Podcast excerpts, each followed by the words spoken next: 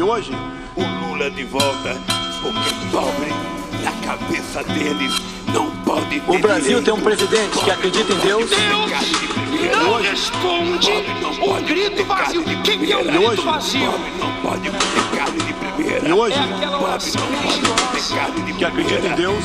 Pobre não pode ter carne de E primeira. hoje, valoriza a família. Corrupção. É a pessoa achar que Deus quer isso. Corrupção. Respeita a Constituição. que uma pessoa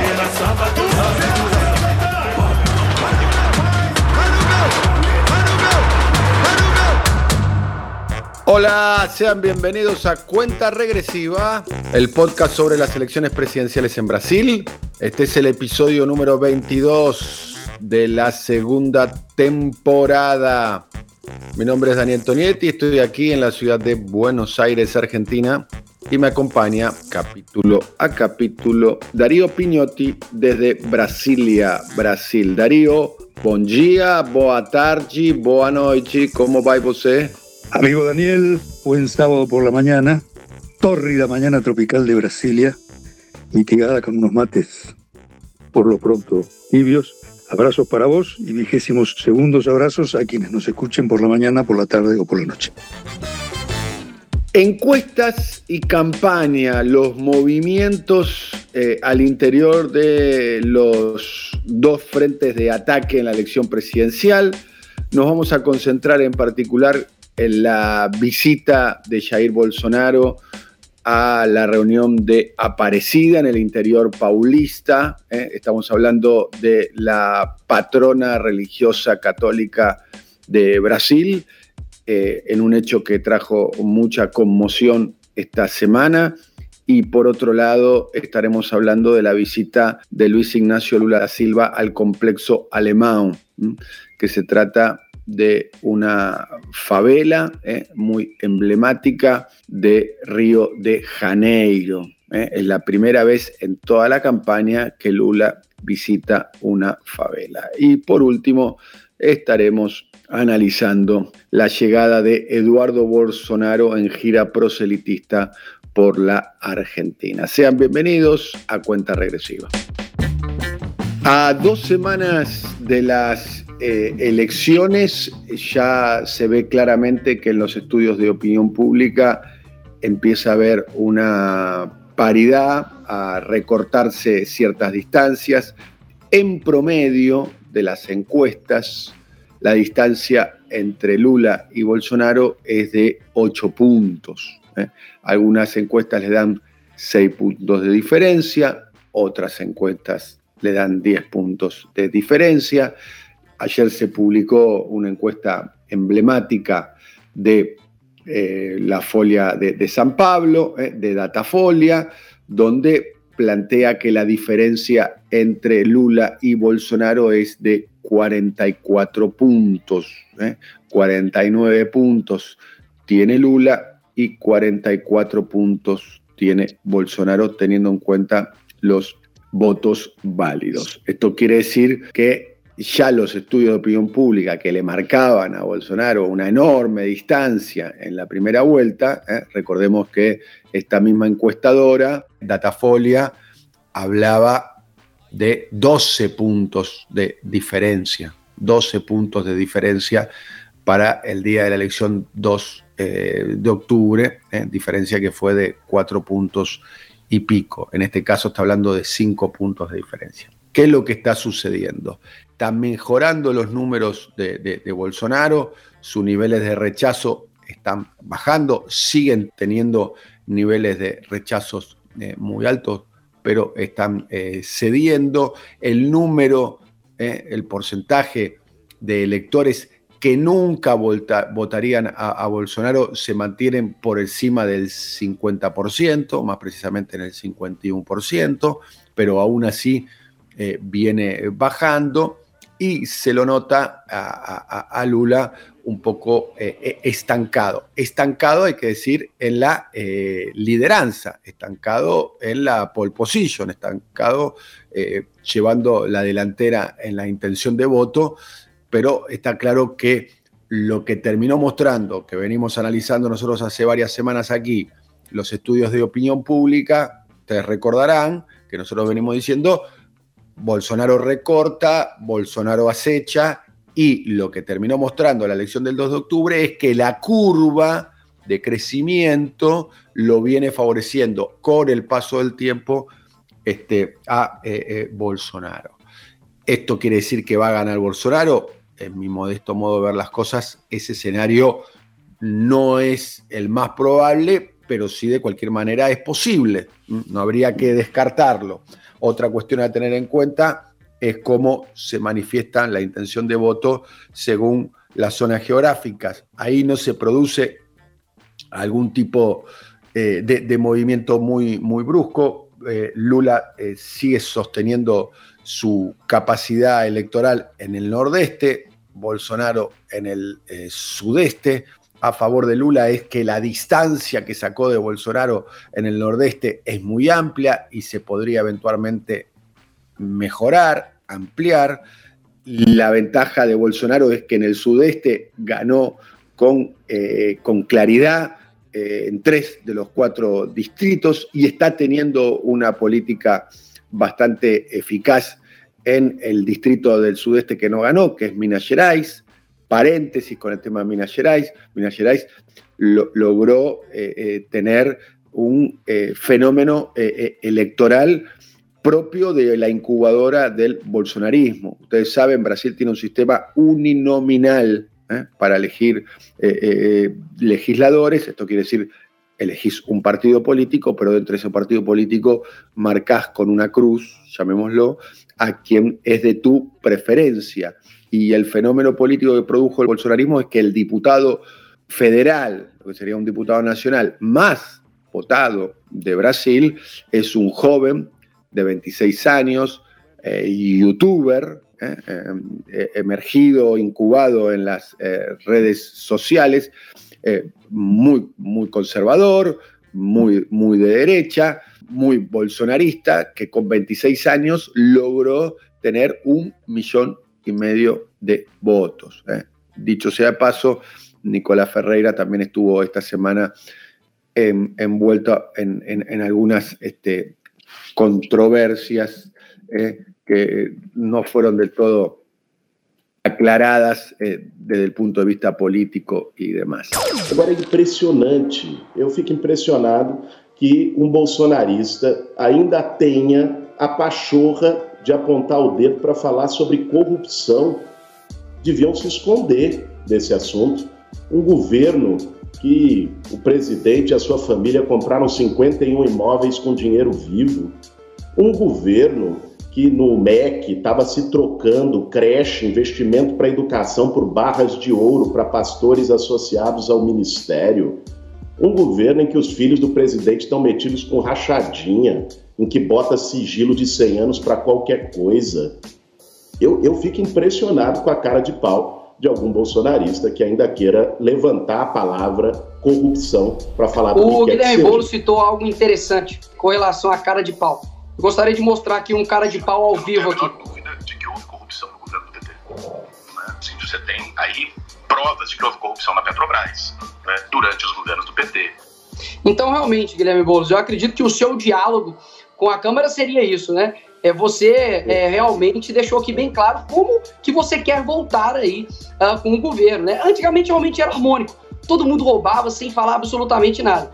Agora, é, é engraçado que quando você aí é, é, mostra essa questão de, nossa, porque precisamos revoltar com o PT para ter diálogo com o Congresso. Realmente o diálogo do Guilherme Boulos é esse, assim como o do Lula. O mensalão, o maior esquema de corrupção do país. Lula forte no Nordeste, Bolsonaro en el Sudeste. Lula sigue liderando entre las eh, eh, mujeres. Eh, si la elección fuese solamente entre hombres, según los estudios de opinión pública, la elección tendría mucha más paridad, o sea, casi estaríamos frente a un empate. Y, fundamentalmente, además, Lula es, es, líder entre los que tienen ingresos más bajos, fundamentalmente los que cobran menos de dos salarios mínimos, y Bolsonaro es quien lidera en las eh, franjas que cobran ingresos eh, mayores. Ahí no se ha producido un cambio eh, muy profundo. en el próximo tema que vamos a estar desarrollando, que tiene que ver con la visita de Bolsonaro a Parecida y la de Lula al complejo alemán, estaremos ahí profundizando un poco lo que tiene que ver con las campañas y las eh, búsquedas de los votos que le faltan a cada uno para ser presidente. Darío. Empiezo por lo último, es solo un apunte, quien tenga tiempo, interés, respecto del joven diputado de ultraderecha, Nicolás Ferreira, del estado de Minas Gerais, el más votado del país, pese a que su estado es el segundo colegio electoral, mantuvo un interesantísimo debate con el diputado de izquierda más votado de Brasil, Guilherme Boulos, que fue por su, por su lado el más votado de San Pablo, en la 100 en Brasil la semana pasada, un canal de poca expresión en el rating que en esta entrevista tiene ya, o por lo menos hasta el viernes, más de 900.000 visitas. Interesantísimo para quienes quieran aproximarse a este Brasil medieval, para que escuchen a Nicolás Ferreira con su cándida cara de joven de menos de 30 años reivindicando posiciones neofascistas y al muy bien formado Guillermo Boulos, plantándole cara y respondiéndole a cada una de las barbaridades llegadas del joven bolsonarista. 100 en Brasil.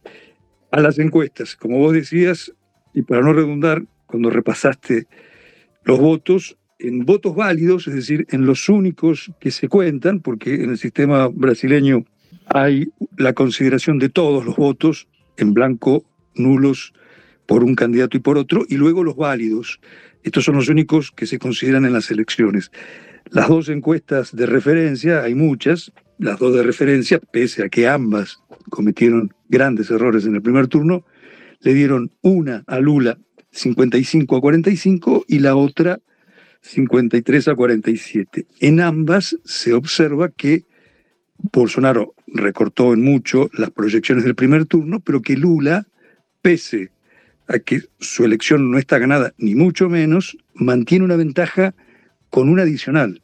Es la ventaja luego de ya más de 12 días del primer turno, de manera que lo necesario para Bolsonaro, para llegar por el deseado sorpaso, es que ya a esta altura, cuando están faltando este sábado 15 días para la votación, estuvieran empatados, y eso no se ha logrado.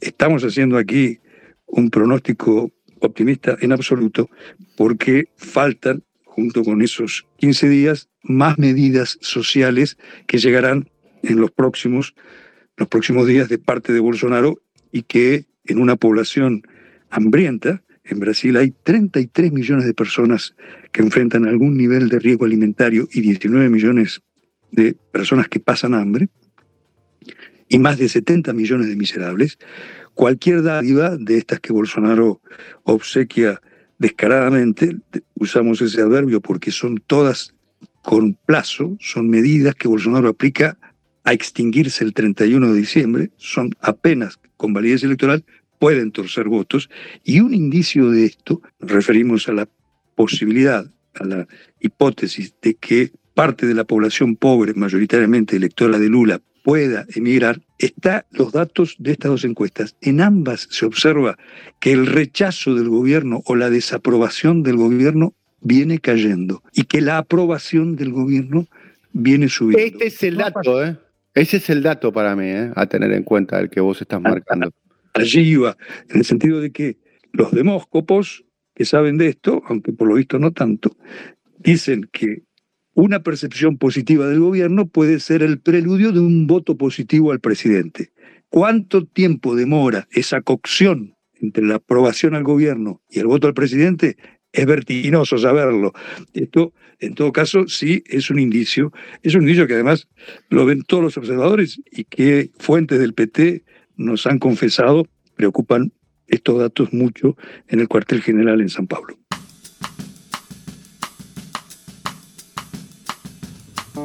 Bien, ahora vamos al otro tema que está relacionado obviamente con la eh, elección en plena campaña. Lo que se llama las eh, pautas morales, las pautas de costumbres, las pautas que tienen que ver con la religión son un tema de campaña en Brasil.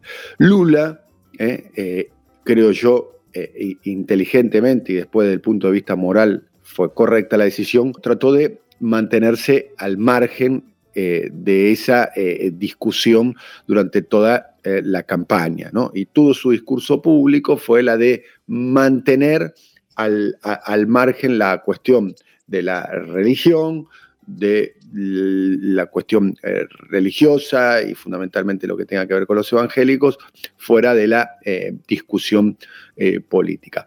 Pareciera ser que hubo un pequeño cambio en, la campaña, este, en este tramo, entre otras cuestiones. El que sí percibió y el que trata de llevar la discusión a ese terreno, porque considera que en ese terreno le es más favorable, eh, hay que decir que en Brasil no es la primera vez que sucede esto. Hay muchas menciones al diablo, al oscurantismo y ese tipo de acusaciones eh, se hace. Sin ir más lejos, hace poco acusaron a Bolsonaro de participar en reuniones eh, masónicas, teniendo en cuenta que eh, los evangélicos eh, acusan a los masones de estar en contra del cristianismo, para, dar un, para hacer un, reduccionismo. hace poco acusaron a Bolsonaro que dijo que había, había participado de prácticas canibalistas a propósito de una entrevista que dio en el año 2016 eh, al diario norteamericano eh, The New York Times. Reitero sobre esta cuestión, no es eh, novedoso la idea de lo diabólico dentro de la política brasilera, acusaciones que sufrió Michel Temer, acusaciones que se hacen permanentemente. En el año 2010, en el balotaje entre Dilma Rousseff y, José Serra, la cuestión del aborto entró en campaña fuertemente en aquel momento, lo cual obligó a Dilma Rousseff a firmar un documento donde se comprometía a, no impulsar una legislación eh, eh, en ese sentido. Lo cierto es que pareciera ser que hay más votos dentro de la cuestión de las pautas morales eh, conservadoras que fuera.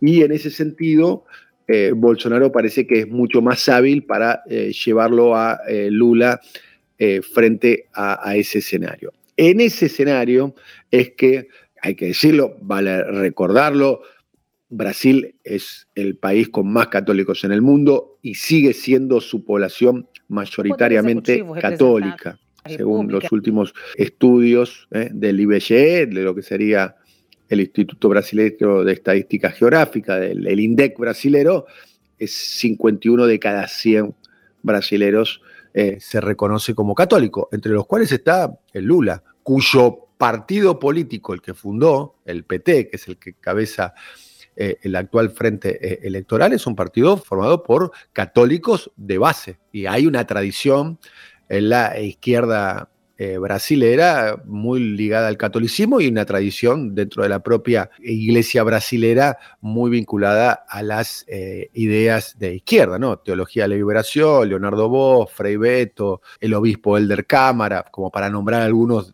eh, referentes históricos del catolicismo de, izquierda llamémoslo de esa manera.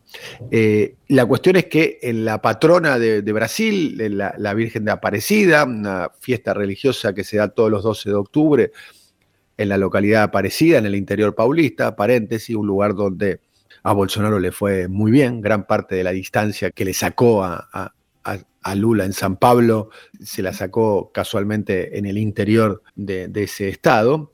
Ahí estuvo este, Bolsonaro y se produjo una tensión muy grande, ¿no? Porque hubo seguidores de Bolsonaro que estuvieron ahí, hubo una tensión este, con el obispo de Aparecida, el obispo Aparecida hizo algunas menciones que algunos interpretaron que era un mensaje hacia eh, Bolsonaro, dijo en algún momento, eh, María venció el dragón, ella vencerá muchos más, el dragón que es tentador, el dragón que ya fue vencido, el de la pandemia, pero tenemos el dragón del odio que hace mal, el dragón de la mentira que no es Dios, es maligno, el dragón del hambre, el desempleo y la incredulidad.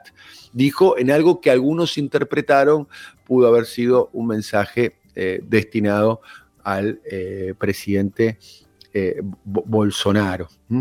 recordemos que esta es una movilización importante, la más importante que tienen los católicos en Brasil. Estamos hablando de una movilización de cerca de 500.000 personas el 12 de, octubre, que además es una fecha feriada y, además de ser el Día de la Virgen de Aparecida, también es el Día de los Niños allí en Brasil.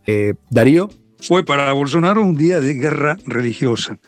Así la concibió, así la teatralizó. Los canales eh, oficialistas y los oficiosos en las redes sociales lo cubrieron con música de fondo, entre ellas el himno al ejército brasileño, desde la llegada de Bolsonaro Aparecida, en el interior de San Pablo, como recién mencionaba Daniel, y luego propiamente dentro de la monumental Basílica Nacional, con espacio para 35.000 fieles. Bolsonaro fue en plan de guerra y en plan proselitista, vestido de amarillo, que es la camiseta de la selección brasileña. Lo que llevaba era una camisa, pero a, ningún eh, observador le escapó que ese fue un gesto electoralista. Y sus hordas, no hay forma de llamarlas de otra manera, rodearon la basílica insultando las homilías de los padres de los obispos y de algún arzobispo cuando éstas hacían mención, por ejemplo, a la desigualdad social, al hambre o a la pobreza. Tanto que en una de esas homilías, cuando se hablaba precisamente de esto, eh, cientos de bolsonaristas, ellos también vestidos con camisetas de la selección brasileña, el amarillo es el color bolsonarista, llegaron a dar algunos empellones y, según testigos, algún golpe a un camarógrafo y luego insultar a una reportera que estaba cubriendo el evento de un canal local, el canal de Aparecida, y luego a otros de, otro, de otra señal local vinculada a la cadena Globo, al grito, algunos de ellos, de Globo Basura. Eh, recordemos que la agencia, la cadena, perdón, hegemónica Globo, eh, solidaria con el golpe de Estado contra Dilma Rousseff en 2016 y contra el micro golpe de Estado que, que impidió la candidatura de, Lula, corrijo, en 2018, hoy es adversaria de Bolsonaro. Quién sabe por cuánto tiempo, pero hoy es adversaria. Y los bolsonaristas están entrenados para odiar a Globo. ¿Por qué Bolsonaro montó este escenario? Hay muchas respuestas y ninguna de ellas segura, pero entre tantas, por lo menos las más plausibles, es que Bolsonaro no solamente quiere plantarle cara a la cúpula de la Iglesia, a la Conferencia Nacional de Obispos, cuya mayoría relativa es obediente al Papa Francisco, al Papa Jorge Mario Bergoglio, sino también para insistir en algo a lo que vos referías al comienzo, en darle a esta agenda electoral un contenido fuertemente religioso. Un par de horas antes de llegar a Aparecida, es decir, a este evento católico de los más importantes de América Latina, siendo que aún hoy Brasil es el país con más católicos del mundo, aunque mucho menos que hace dos décadas, Bolsonaro estuvo en otro evento religioso, aquí con el autodenominado apóstol Valdemino Santiago, en Minas Gerais, un apóstol que delante de Bolsonaro curó a varios de sus fieles del cáncer, ante la mirada cómplice de Bolsonaro, pastor que está procesado porque durante la pandemia del coronavirus vendía granos de porotos negros a mil reales la unidad con la promesa de que curarían la dolencia. Ese es el Bolsonaro fervientemente religioso, un católico mucho más simpático con los evangelistas que con los católicos, que, y aquí viene la última lectura, con este gesto volvió a enfrentar al Papa Francisco. No quiero redundar en lo que ya dijimos en el episodio 21, pero Francisco vota a Bolsonaro o no deja dudas, corrijo, a Lula, o no deja dudas de que lo hace. Días atrás, una delegación de frailes franciscanos le llevó su voto a Lula y las homilías de los padres y arzobispos más alineados con el Papa Francisco, dadas el domingo pasado, también demostraron de qué lado está el Vaticano, o por lo menos de qué lado está el pontífice argentino, Daniel.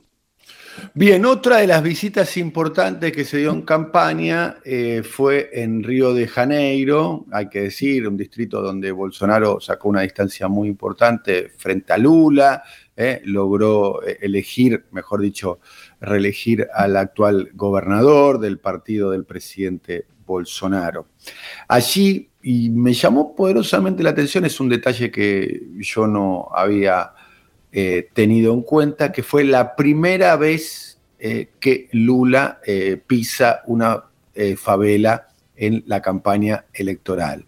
La primera vez. ¿no? Yo, la verdad que sigo bastante el proceso electoral brasilero, obviamente no estoy al tanto de todos los actos que se dan en todos los 27 estados eh, de, Brasil y me asombró este detalle y por eso lo pongo y le doy relevancia. ¿eh? Lula por primera vez eh, piso una favela y lo hizo en el complejo do Alemán en eh, el río de Janeiro, donde hizo una movilización muy importante el miércoles pasado. El complejo alemán es un lugar de la periferia, de lo que sería el conurbano norte de la ciudad de Río de Janeiro, es uno de los barrios donde hay mayor desigualdad y donde se expresa también mucha de la violencia urbana, producto de la disputa territorial de negocios que están de fuera de la ley. Y también es un lugar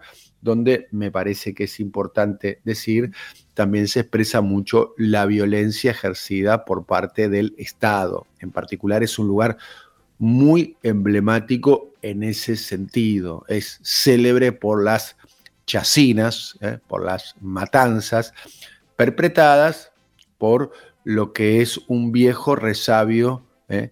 de la dictadura militar, que son las policías eh, militares, que tienen más de policías, tienen más de militares que de policías en su formación y que tienen, para decirlo de un modo elegante, un manejo muy cruel del de, el conflicto social que se desata en los lugares marginales de las ciudades. Vamos a poner un ejemplo solamente. En el mes pasado, de julio, en una operación de la eh, policía eh, eh, militar en el complejo do Alemán, murieron en esa, en esa sola operación, en esa sola operación, murieron 22 personas. 22 personas. 22 personas. Esto es un, un, lugar, el complejo alemán, ampliamente complejo. Ahí estuvo Lula, en el discurso de Lula, que cuando termine la campaña habrá que revisar, eh, querido Darío, oyentes, cuál fue la, eficacia del discurso de Lula, pero un Lula eh, paz y, amor, un Lula que su programa económico es que la mayoría de los brasileños vuelva a comer picaña y cervellina, eh, no hizo casi mención a la violencia ejercida por parte del Estado en su visita al complejo eh, do Alemán. Dos datos que es a tener en cuenta, la visita de Bolsonaro Aparecida y, y qué te sugiere esta visita de Lula, Darío. Fueron simultáneas, las dos el 12 de octubre. Y agregaría otro adjetivo, un Lula paz y amor, socialdemocratizado sin ninguna duda, pero valiente porque el haber estado por primera vez en una favela de Río de Janeiro, recién al promediar la campaña hacia el balotaje, fue arriesgar su vida, porque mm, Río de Janeiro es una ciudad en guerra, aquí no estamos haciendo abuso de las expresiones, una sociedad partida, una sociedad territorialmente dividida, donde están las favelas del norte, con presencia de distribuidores minoristas de drogas, llamarlos cárteles es un abuso, quien lo dice es porque desconoce lo que ocurre en Colombia y en México, y las otras controladas por paramilitares, por las milicias. Esos números de muertes causadas por las policías militares, la Policía Militar de Río de Janeiro, en un solo día, a la que vos referías, en una operación de menos de 24 horas, causando ese número de fallecimientos, donde de los 22, menos de la mitad eran sospechosos. Y en esto no estamos hablando de sospechosos de vínculos con el narcotráfico, sino de delitos menores. Léase de otra manera, la mayoría eran vecinos de las favelas. Y si tomamos en cuenta, desde que asumió el gobierno bolsonarista en el estado de Río de Janeiro, un gobierno paramilitarizado, son más de 100 los muertos, los asesinados en esas favelas, con hasta el momento un solo policía muerto. Por tanto, no se trata de confrontaciones, se trata de la irrupción del Estado a matar pobres que no están bajo la jurisdicción de los paramilitares. En las favelas, donde el control es paramilitar de las milicias, la mayoría de las favelas de la zona este, oeste, oeste de Río de Janeiro, cerca, para que el público tenga una visualización del circuito de Yacarepaguá, por esa región, son muy infrecuentes las incursiones de la policía militar. Por tanto, la presencia de Lula, en este caso, en esa favela, respondió a esa decisión personal de valentía y a esa decisión política de valentía. ¿Por qué redundamos, por qué repetimos ese adjetivo por segunda vez? Porque se trató de una apuesta a que los vecinos de las favelas, no todos miserables, los vecinos de las favelas son en su mayoría personas pobres y en algún caso miserables, voten en el segundo turno, porque la presión de las autoridades represivas de Río de Janeiro han hecho que se vote más a Bolsonaro en las favelas de la zona oeste y que haya menos presencia y menos votos de Bolsonaro en las del norte, sumando y aterrizando. Fue una decisión política que sitúa a Lula en lo que, desde nuestra opinión, es un líder de importancia histórica y de compromiso popular, que entre otros episodios, durante su visita a la favela, se calzó una gorra visera con las, con las iniciales CPX, que el hijo del presidente Bolsonaro, uno de los hijos, tiene tres hijos que participan en política, Flavio Bolsonaro, Eduardo, recientemente visitante de Argentina, y Carlos. Flavio posteó que ese era el gorro de una facción terrorista. No, ese es el gorro de una sociedad civil que al decir CPX está diciendo favela del complejo de Alemán. Tanto que luego de esta fake news nacida de la entraña del bolsonarismo, de uno de sus hijos, senador por el Estado de Río de Janeiro, aumentó en un 300% la venta de estos gorros, venta realizada por una ONG. Daniel. Bien, recién lo mencionabas a los hijos de Bolsonaro y es nuestro tercer tema, como para ir despidiéndonos. Eduardo Bolsonaro, eh, que es eh, diputado federal por eh, la ciudad de San Pablo. Hay que decir que en la elección del año 2018 fue el más votado y ahora perdió una cantidad de votos importantes.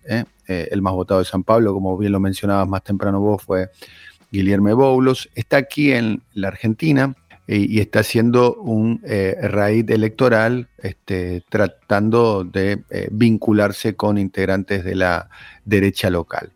Esa inflación, ese tipo de cosas, normalmente son malas noticias de la economía. Por eso que yo venía aquí. ¿Cuál es mi intención de venir aquí? Porque estamos en campaña de tener una segunda vuelta en Brasil. Sí, claro. Tengo dos días aquí haciendo videos y mostrando para los brasileños. Mira, ¿por qué se va a hacer pasar en Brasil si Lula ah, vuelta? No, es de las malas cosas que están aconteciendo aquí. Por ejemplo, te hablo, Lula da Silva está hablando que se va a subir los impuestos para la carne, para que no exportemos más carne, así tenemos más carne en Brasil. En un primer momento, la tendencia es que el precio se va abajo, pero después paran de producir. Mira, Argentina no tiene plata, ¿vale? Podemos, podríamos nosotros financiar, financiamos un gasoducto para llegar al sur de Brasil, consumimos los gas de vaca muerta, y nos dejan explorar este por 10, 20 años, no sé. Si tuviéramos una, una, una, charla, un diálogo mejor, pero Alberto Fernández cuando se va a Brasil se va para visitar Lula. Sale y hace oposición al Bolsonaro del CNL. Es como un borracho de la calle que se empieza a hablar malo de vos. No, se da... perdón, perdón, perdón. No, no, perfecto.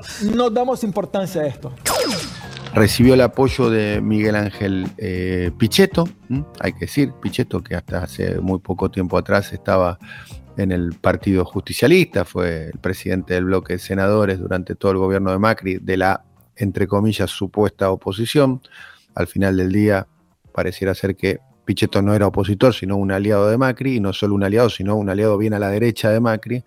También estuvo Joaquín de la Torre, eh, recorriendo el conurbano con Eduardo Bolsonaro, Joaquín de la Torre, quien fuera, dicho sea paso, electo en el año 2007, intendente de San Miguel, en la misma lista donde fue electa presidenta eh, Cristina eh, Fernández, hombre vinculado al, al, peronismo en algún momento. En algún momento el, joven Joaquín de la Torre firmó una solicitada a favor de la libertad de Jorge Rafael Videla. Muchos interpretaron, incluso él salió a explicar lo que fue como llamémoslo, un error de juventud que pareciera ser que en la vejez eh, tiene intenciones de reincidir porque ahora está apoyando a un eh, candidato de ultraderecha que reivindica, eh, como lo hacen los bolsonaros, las dictaduras militares, en particular en Brasil reivindican el proceso iniciado en el MEIA 4, como dicen hechos, en el año 64. Y otro de los apoyos que manifestó eh, públicamente eh, Eduardo Bolsonaro fue a eh, Javier Milei. De hecho, han participado en algún momento en algunas iniciativas digitales conjuntas, algunas lives en redes sociales, tanto Eduardo Bolsonaro como Javier Milei. bueno, ese es un poco el, rompecabezas de, los aliados eh, locales entre el bolsonarismo eh, y eh, sus posibles socios locales. Joaquín de la Torre, paréntesis con De la Torre, que me gustaría insistir sobre el tema, es alguien que está apoyando taxativamente la candidatura presidencial de Mauricio Macri para el año 2023 y Eduardo Bolsonaro aprovechó la ocasión para también meterse en la interna de Juntos por el Cambio en particular y del PRO con más precisión, eh, definiendo a Horacio Rodríguez Larreta como un socialdemócrata. ¿Eh? Lo definió como un socialdemócrata, eh, dijo Eduardo Bolsonaro sobre el que es uno de los candidatos de la oposición a la presidencia. Darío. Visto desde acá, el rompecabezas se completa. Indudablemente esa es una visita que tiene su dimensión argentina y tiene otra que es la verde-amarilla. Eduardo Bolsonaro es un doble canciller en las sombras o veladamente. Primero de su padre, es el canciller del clan Bolsonaro, y segundo de Donald Estuvo a punto de ser nombrado embajador de Brasil en los Estados Unidos, ¿no? tanto que su nombre fue votado, sometido a votación en el Senado brasileño y fue uno de los traspiés, de las trastadas que se comió Bolsonaro en el actual Senado. Quién sabe si en el próximo vuelve a fracasar y si él fuera reelecto. Dicho de otra manera, en el próximo Senado más conservador, si es posible, y lo es, el actual, y Bolsonaro fuera presidente, no habría que descartar que finalmente su hijo Eduardo, el que está a esta hora en Buenos Aires, sea embajador en Estados Unidos. Lo que importa en todo caso, eh, continuando con esto de doble cancillería, además de ser el representante de su padre, es oficiosamente el representante de Donald Trump, ¿eh? ya que Steve Bannon lo escogió a Eduardo Bolsonaro como el responsable del movimiento, aquella internacional de ultraderecha, que tiene como eh, socios en España a Vox, y en Italia a Salvini, miembro de la coalición que acaba de vencer las elecciones para una coalición de ultraderecha eh, italiana, Bolsonaro, hijo, es el hombre de ese movimiento. Él representa a una corriente de opinión, sí, y más que eso, también, y esta es una sospecha, adhiere a grupos sediciosos, a grupos desestabilizadores. Por eso considerar que sus visitas tienen apenas mérito político tal vez sea una lectura incompleta. Hay que ver a qué va Bolsonaro en las 24 horas que está en Bolivia, en las 24 horas que está en Colombia, en las 24 horas en que estuvo en México, en Chile, en fin, en los países que visita y que visitará.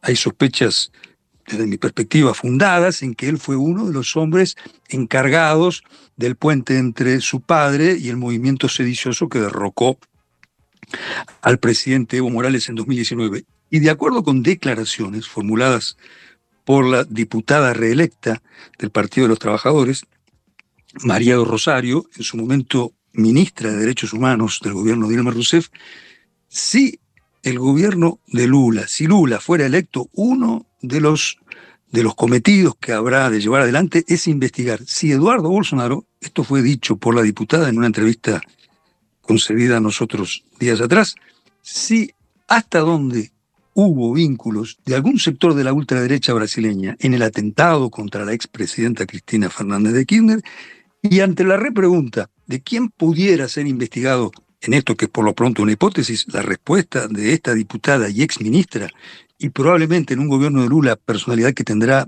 algún cargo o podría tener algún cargo en el gobierno, ella respondió Eduardo Bolsonaro. ¿Por qué?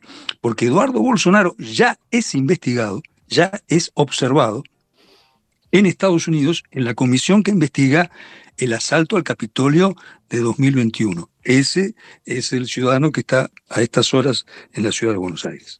Hay que decir también, estar atento, bueno, de hecho es un poco eh, el motivo de este podcast, Darío, con nuestros oyentes, que dicho sea paso, le mandamos un saludo muy grande a todas y todos nuestros oyentes que nos hacen llegar mensajes. Hay muchos colegas que los escuchan, que nos escuchan en, diferentes lugares de, América Latina, también en España, eh, que están siguiendo este podcast. La, importancia, un poco el motivo de, haber eh, hecho eh, este podcast tiene que ver con el impacto que tiene Brasil en la región, en el resto del mundo. Es una potencia subregional y fundamentalmente por lo que implica Bolsonaro a escala mundial, porque hay que decir es uno de los líderes de la ultraderecha mundial, Bolsonaro. Y, y, y en particular en la Argentina, cómo puede irradiar, cuál puede ser la reverberancia de un triunfo de Bolsonaro o si no llega a ser un triunfo de Bolsonaro, lo que ya podemos estar en condiciones de decir, eh, lo venimos analizando en los últimos eh, episodios, es que el bolsonarismo como movimiento político llegó para quedarse y cuando decimos quedarse es seguramente como mínimo por una década será una fuerza política importante en Brasil que pueda irradiar al resto de la región. Aquí hay una novedad, es una novedad política, es que eh, la ultraderecha eh, está en condiciones de generar una mayoría electoral. ¿eh?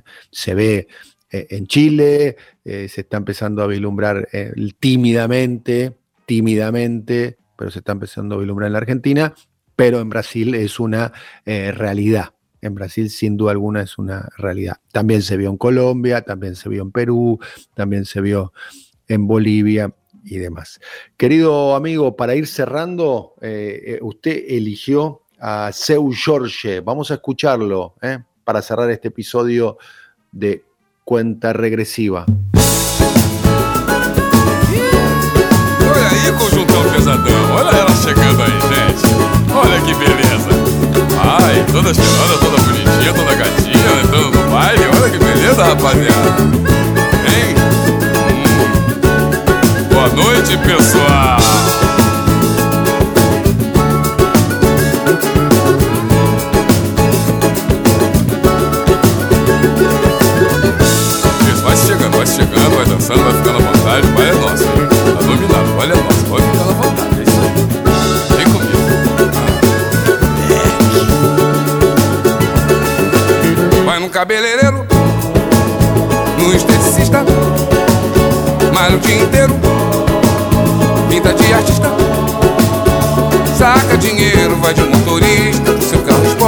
Vai zoar na pista.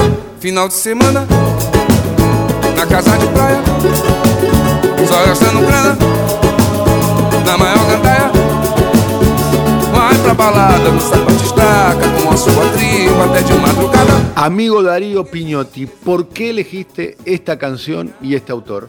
Porque Seu Jorge es un personaje carioquísimo en un vigésimo segundo episodio de este podcast muy dedicado a Río de Janeiro, muy dedicado a las favelas, algo que está en la inspiración de muchos temas de Seu Jorge y en este en particular, burguesita o burguesiña, donde él habla de las chicas de clase media vistas desde un afrodescendiente vinculado a las mayorías pobres. Y además un actor, un novel actor, protagonizó él a, un guerrillero mítico, el guerrillero Marighella, en una película muy obstaculizada por el régimen de Bolsonaro que finalmente fue, llegó a los circuitos comerciales. En nombre de este podcast, de esta edición muy carioca, vaya esta burguesita de Seu Jorge. Sí, sobre el guerrillero Maringuela nosotros hicimos este, un episodio de cuenta regresiva, no sé si usted se acuerda. Claro que sí, debo decir que no tengo tan fresca memoria de ese episodio, creo que lo mencionamos, quién era Marighella, era un guerrillero que resistió la dictadura militar y uno de los hombres más identificados con el movimiento guevarista brasileño, precisamente en un mes, en una edición coincidente con otro aniversario del asesinato del Che Guevara en Bolivia. Bien, querido Darío, será hasta la próxima, a la próxima semana. Eh, estén atentos porque vamos a tener eh, episodios de cuenta regresiva. Un abrazo muy grande. Un abrazo amigo Daniel, un abrazo amigo Alfredo y 22 abrazos, iguales que el número de esta edición, a nuestros oyentes. Gracias Alfredo, gracias Andrés, gracias Simón, que están en la realización y será hasta la próxima. Estén atentos. Chao.